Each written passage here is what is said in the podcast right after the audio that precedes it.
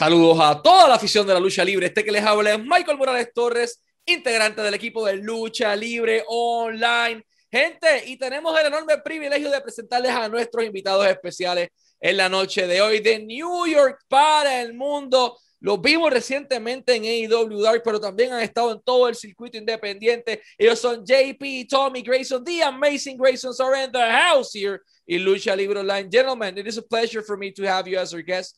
How are both of you doing today? We're doing great, man. We're doing great. Thank you so much for having us on. Pleasure to be here as well. Thank you for being here. And I wanted to start this interview asking you, uh, at least uh, JP gave me like a, a little brief of what you, um, how, how you started and everything. So let's talk about that. How, you know, every career has a humble beginning. What was the Grayson's humble beginning inside the wrestling industry? Um, so basically, we grew up love loving the Attitude Era, and it was just always our dream to become wrestlers. And uh, growing up, there wasn't that much wrestling in our area uh, up until maybe we were about in middle school and junior high, mm-hmm. and we, you know, we had a local promotion which we actually wrestle for today, which is called Northeast mm-hmm. Wrestling, come to our local high school. And they had an amazing show and it was just that moment that we just really wanted to truly do this. That was the moment that right there kind of solidified i guess the reality of pro wrestling and that it wasn't just what you saw on tv it was it was right in our backyard right at our high school. And uh, from then on our our ultimate goal was just uh, you know go to as many local independence shows as you can and familiarize yourself with as much wrestling as you can. And help out. Yeah. And and you know that's when we just started watching everything you know uh old you know older wrestling from the 80s and the 70s uh you know old japan stuff uh you know the early uh you know the early indie wars and all that. And then eventually when i was 20 and he was uh, you were 17 18 uh, senior yeah. in high school uh, I had started working for a guy by the name of uh, Kevin Apollo, um, and he had connections uh, locally in the tri-state wrestling scene. And eventually, he uh, sent us over to East Coast Pro Wrestling, which is where we uh, were initially trained. Uh, in 2014, the day to be exact was I, I literally it was the day right before I turned 18, so it was September 6, 2014, and been going hard ever since. You know, yeah, I you know worked worked that whole summer just you know saving up for wrestling school um you know doing whatever i could and also going to some events as well uh mm-hmm. just to help out you know network meet some people um and just tell them like how dedicated we were and when we finally showed up you know they really did see the dedication and the rest is history Awesome, man. I'll do a brief translation to that uh, in Spanish. Ellos inician de una manera bastante interesante la industria. Lo primero es que tenemos que saber que los Grayson de verdad son hermanos. O sea, Tommy y JP, los dos son hermanos, son blood brothers. O sea, no es, no, it's not a gimmick, son, hermanos de vida real. Y crecen viendo todo el Attitude Era, los Hardys, los Dudleys, Sashi Christian.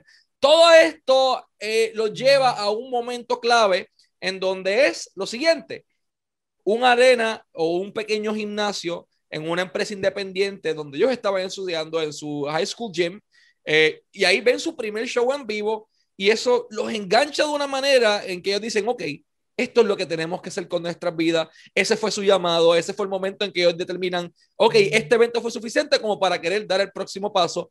Llega el momento en donde Tommy tiene 20, he was 20, uh, JP estaba en high school, era, era ya una persona que estaba en su último año de high school, era un senior, a 17 a punto de cumplir 18 años, y entonces Tommy comienza a entrenar, eh, trabajando con, con, Kevin Apollo en el momento dado, que tenía conexiones en el Tri-State Area, eh, o sea, entiéndase, en esos tres estados. Y bastante interesante, cuando comienzan de lleno a entrenar? Cuando JP tenía 17 años, un día antes, o sea, eh, en septiembre de, de, de, ese año, comienzan a entrenar y el resto es historia, por ahí para abajo comienzan. Apologies for the long translation, but man, this is a really interesting story. So once you guys started, you know, once you guys started training inside the wrestling industry, uh, do you thought it was going to be so tough? Like one thing is seeing it in person, and one thing is seeing it on TV, but I think completely different is tasting the canvas. So, how was your experience training for the first time, and specifically, what do you recall of your first bump? Well, you know, we we both wrestled in high school. Um, so feeling that amateur mat was unpleasant to say the least. Yeah. So the ring that we actually started was legit an amateur mat just with the, the wrestling canvas over it. So just to just to give everybody like uh, a behind the scenes you know a little sneak peek there's a difference between like an amateur wrestling mat and the mats that they have above the wood underneath the canvas like every ring. ring is built different. yes Every and ring is built different. and this particular ring because our original trainer Gino Caruso he he also would teach uh, how to shoot grapple from time to time in the ring he thought all right I'm going to reinforce this ring you know the way that I was the, the way the old school veterans were you know brought in and that's bumping hard taking hard bumps over and over and over again and yeah we did Yeah. that for just months on end just yeah. ever just over and over again, million bumps every practice, and learned every encyclopedic move that you could possibly learn. You know, Yeah. Uh, you know, learning the moves it was relatively easy with repetition. Uh, you know, obviously you're not going to get it overnight, Mhm. um, but you can just tell uh, by the athlete who's in the ring, you know, like who picks it up and you know who might have a little bit more trouble, but also those people can excel at things that you might have trouble in as well. So um, it was just you know a very great learning experience. Uh, just learning from a whole bunch of different people when we first started, and we were so young, and we had such a great group that we uh, we started with. Uh, you know, starting out with guys like you know Sonny Kiss, uh, you know Kenny Bangle, uh, you know Al- Alex Ryman. Ali Rex, Mike Ali Rex, Orlando. you this is this was our crew back Yeah. in the day. We we called ourselves the New Gen, and it was sort of like a play on uh, a play on like the new generation of pro wrestling in the '90s because we were all '90s kids that grew up at the start of that era, and we were gonna make like you know. We had all broken in between 2013 and 2015, so we were calling ourselves like you know the new gen of you know the indies at the time, and you know Yeah. uh, we're still very close friends with all of them to this day. And, you know, much like a lot of other groups, you know, we all kind of broke off individually and us as a team and kind of did our own thing, but we always kind of came back together. And, you know, that's, that's pretty much, uh, you know, where we're at today. I'll translate that as well. Lo interesante de su travesía dentro de la industria es que ellos todo el tiempo lo hacen juntos. Son parte de una clase bastante interesante y ya ellos habían practicado o habían hecho amateur wrestling en high school.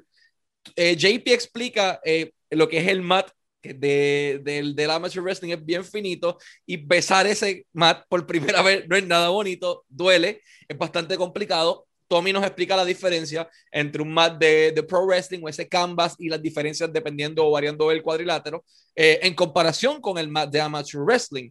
Y la clave está en lo que dice Tommy, no es hacerlo por primera vez, es la repetición, es hacerlo constantes veces, doing it a hundred, a thousand times, constantemente, constantemente, constantemente, hasta que se te queda, aprenderte todos los movimientos habidos y por haber, que eso es lo que ellos estaban buscando hacer, y a la misma vez tratar de, vamos a decirlo así, de, de, de sobrepasar las expectativas. Su clase era bastante interesante, porque de esa misma clase donde ellos estaban estudiando con, con el mismo Gino Caruso, eh, tenías a Sonic tenías a personas como Mike Orlando, tenías a Ali Rex, habían varias personas, eh, Alex Raymond, habían varias personas dentro de esa clase que estaban todos tratando de, trabajar como singles competitor. Pero entonces tenés estos dos muchachos trabajando como equipo y era una mezcla bastante eh, interesante.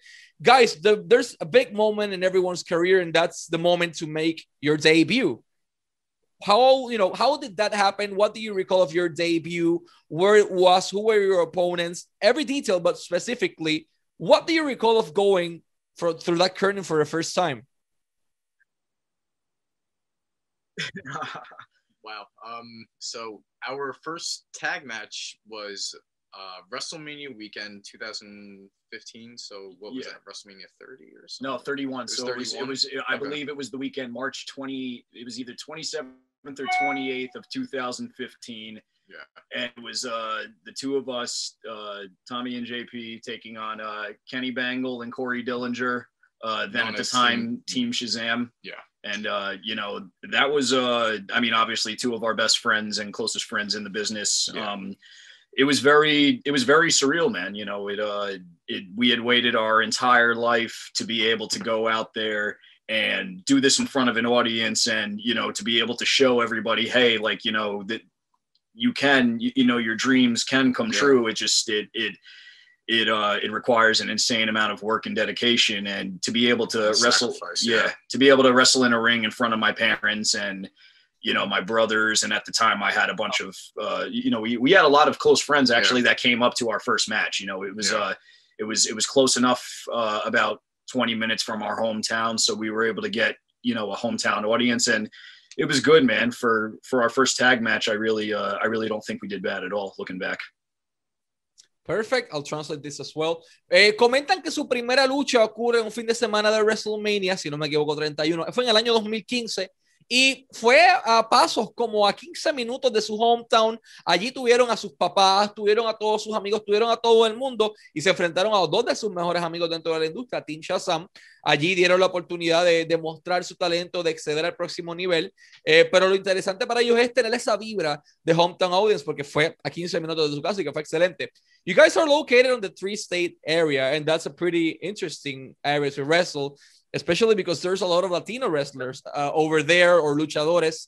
Uh, have you worked with anyone either from Mexico, Puerto Rico, different areas? What experience do you have working with Latino wrestlers? Oh, so much fun. Uh, we've worked with so many amazing promotions uh, that work primarily actually just in the city. Um, one of them being uh, Nueva, Nueva uh, Era Promotions, right? yes no new era uh lucha promotions they uh have you know given us the opportunity to wrestle guys like black Taurus. Uh, no, no, Black. Uh, uh, I'm, I'm sorry. Uh, uh, was it? yeah, it was Yeah, Black, Black- yeah, yeah, yeah, but yeah, it was, yeah. yeah, it was He, Black- it he, was he, Black go, he goes now by Black Taurus. Yeah. Yeah, yes, yeah, yes, okay, yes, okay, yes, okay. yes, Um, yes. Uh, Black Taurus and uh, um, Mr. Aguila, betterwise known as um, Essa Rios. uh, Essa Essa Rio. Rio. Yes. Yeah. Uh, Rey Horus. Um, Flamita. yeah, Flamita. Um, trying to think. Uh, I mean, there's so many other. Uh, we we've wrestled so many amazing other. Uh, We've we've been on shows with uh, you know guys such Like as uh, Pentagon. Pentagon, Rey Fénix, uh, Rey Mysterio Jr., Juventud Guerrera, Psychosis Two. Um, you know the the list goes on, and we've we've gotten the opportunity, uh, you know, to train with a lot of these guys. Um, in particular, uh, we actually trained uh, for a year with Santana uh, when he was running uh, the foundation over in the Bronx. So he was the one who actually taught my brother and I a lot of uh, lucha and stuff. Um, you know, along with uh, Ortiz and you know guys like Azrael, Deranged, Loki. You know, guys like that that we've gotten to you know train with individually, and they've got to teach us their different you know tricks of the trade along the ways and what I've come to realize about lucha is that there's so many different styles of you know different guys that uh, you know have it. You have the New York lucha guys, which you know they incorporate a lot more strong style, and Yeah. then you have the guys out in Mexico, and they do a lot more of the you know uh, the um, the high flying and the athleticism. So it's yeah, it's it's it's a complete you know it's y- if you could wrestle lucha, you could wrestle anybody. That's that's the number one takeaway Yeah. from from wrestling those guys. and even just you know the language barrier alone was a nice challenge for us uh, just you know the one thing that we really took pride in was that although we didn't speak spanish we both spoke wrestling Mm-hmm. and to be able to you know just move and communicate and still be on the same page because you know we we just we both we both know where we like it's just one of those things that we we took a lot of just you know learning from just being in the ring with you know legends like again like Mr. Aguila um you know Black Taurus and whatnot you know just you know guys that have made a living off of doing this and having to work with language barriers in multiple different countries, not just the states. It's like I I I almost feel incomplete, uh, you know, with our experience because I truly feel like our true testament would be going to you know a foreign country and and having to do it on Yeah. their terms. You know, they were you know. We were guests in their house, essentially in the world of wrestling, but they were guests, you know, in in in the country as far as you know, uh, they didn't speak the language so it's like you know Yeah. it's stuff like that that you know w- we we do take a lot of pride in and and very thankful for uh you know having grown up in the tri-state and being able to experience that you know Yeah.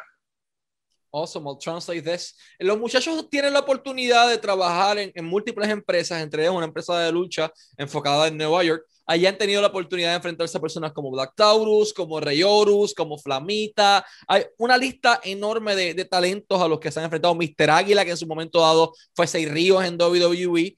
Eh, han tenido la oportunidad de estar en eventos con Rey Misterio Jr., con Juventud Guerrera, Penta, Fénix, entre muchísimos otros. Entrenaron con, con Santana por un año eh, allí en el Bronx que fue una de las personas que lo, los ayudó mucho a lo que es trabajar con la lucha. Y mencionan algo bien interesante, la barrera eh, cultural, la barrera del idioma, el language barrier, como ellos mencionan, es bastante interesante porque eh, no sabes español, ellos no saben inglés, muchos de ellos, trabajar, pero, y como dice JP, hablamos todo un mismo idioma y es la, el idioma de, de wrestling o de la lucha libre mencionó las diferencias. Eh, los luchadores de México son más high flyers, los más, más, enfocados en los flips, en las movidas. Los que están ya basados en Nueva York, los puertorriqueños, por ejemplo, eh, son más stiff, la mayoría de ellos trabajan más el strong style. Eh, han entrenado con gente como Loki de igual manera.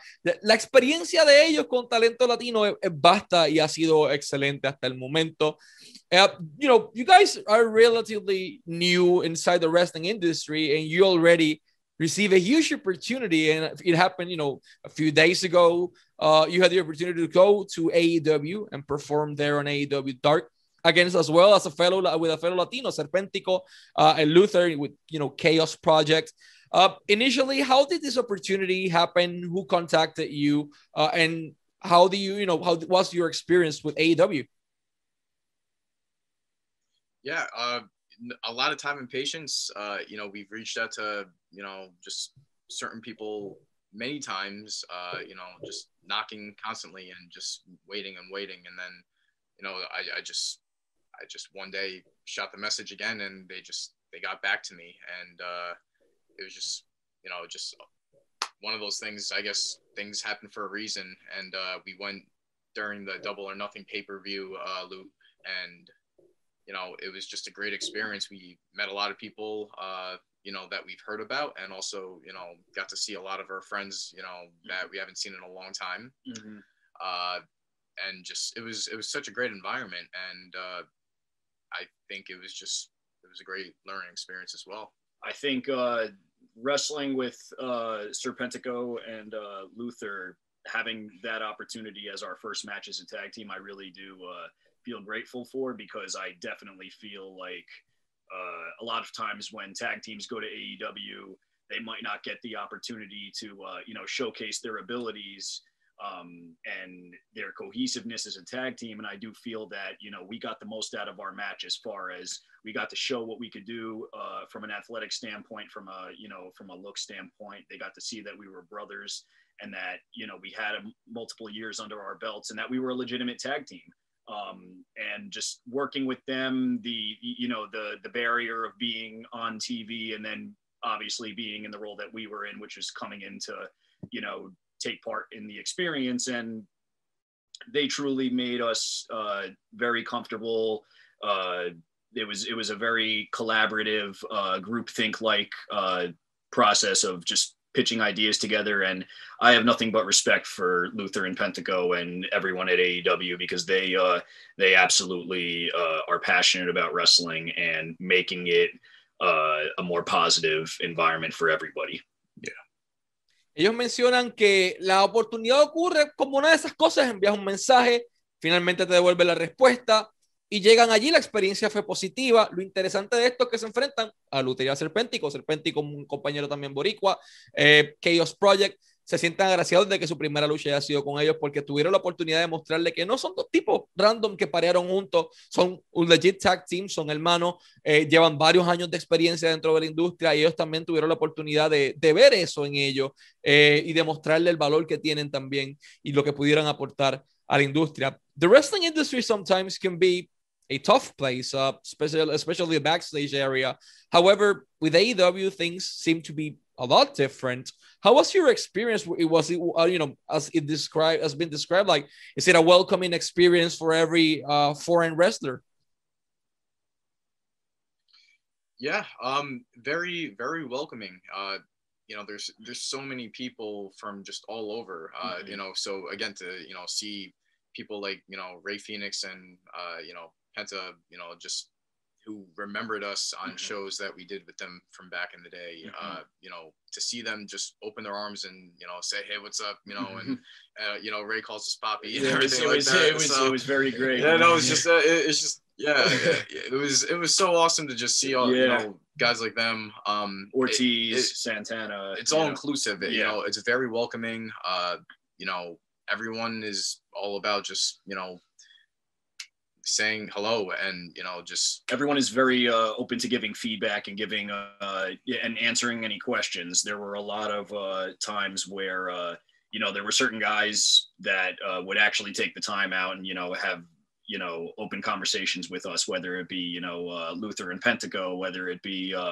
you know some of the agents backstage you know that we got to pick their brains a little bit whether it be some of the other you know production guys around you know we yeah. we made we made sure that you know uh, we made the most of our time and opportunity and really wanted to kind of just be flies on the wall and observe a lot what was uh, you know going on and uh, AEW definitely uh, allows you to do that because uh, they make it a very uh, like you were saying inclusive uh, friendly environment Perfect. Ellos mencionan que su experiencia obviamente con IW fue muy positiva porque era un ambiente muy welcoming, era un ambiente muy inclusivo en donde le daba la oportunidad a todo el mundo de ser eh, tienen amistades allí, tuvieron oportunidad de dialogar nuevamente con Penta y con Fénix, eh, quienes obviamente lo recordaron de sus luchas en el pasado, Ortiz, Santana, todo el corillo, todo ese crew que había, pero también la oportunidad de hablar con muchos productores en el área de backstage. Eh, como él dice, ellos trataron de hacer una mosca en la pared en el sentido de vamos a ver cómo funciona esta cosa, cómo se mueve, aprender un poco.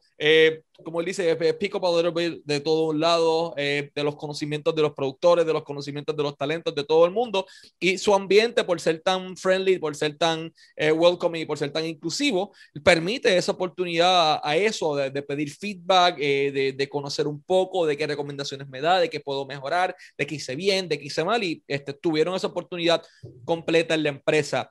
Gentlemen, what makes the Amazing Graysons different from the rest of the tag teams? We're a real tag team in and out of the ring. Yeah, and you know we have each other's backs uh, you know just at all times uh, you know what makes us different is that obviously you know you have a lot of teams these days that are just you know thrown together and everything like that like him and i've been teaming even before wrestling um, you know we've had each other's backs you know in high school you know just you know if if anyone you know if anyone was messing with him, you know, me and my people, we stepped in and made sure that, you know, yeah. he was taken care of. And, you know, that's, that's how you have to look out for each other. And the same mentality carries into the wrestling business. You have to be able to operate as a tag team. You know, you have to know your strengths and how to apply them. And you have to know your weaknesses and how to work at them.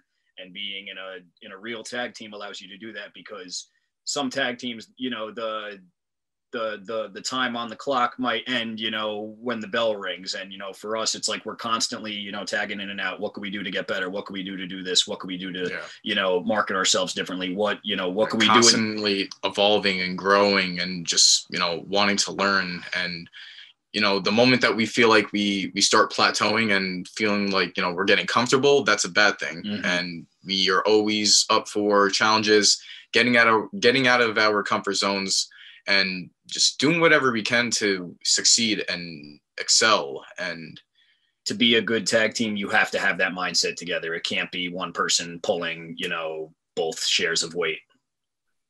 Perfect. Eh, ellos mencionan que qué hace los Graysons distintos a los Amazing Graysons, distinto al resto de los equipos, que son un equipo dentro del cuadrilátero y fuera del cuadrilátero. Han ese equipo desde antes de ser luchadores, son hermanos en vida real, como él dice, este, cuando él tenía un problema, venía el otro muchacho con su gente y le resolvía y viceversa.